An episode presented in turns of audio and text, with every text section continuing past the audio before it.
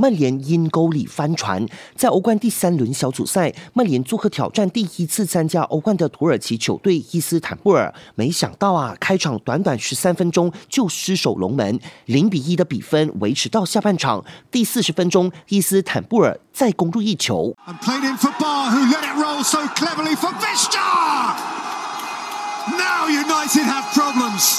尽管马夏尔在三分钟后破门扳回一城，但已经无力救主。全场比赛结束，曼联一比二爆冷不敌垫底的伊斯坦布尔，吞下新赛季欧冠第一场败仗。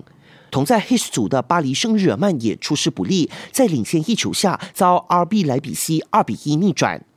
另一边的巴萨则拒绝冷门，梅西造点并亲自主罚命中后，法蒂助攻皮克再下一城，最终二比一战胜乌克兰球队基辅迪纳摩，三战全胜，稳坐 G 组头名。副盟主祖云杜斯则四比一大胜匈牙利球队费伦茨瓦罗斯。想要观看更多更精彩的体坛动态，尽在 Astro。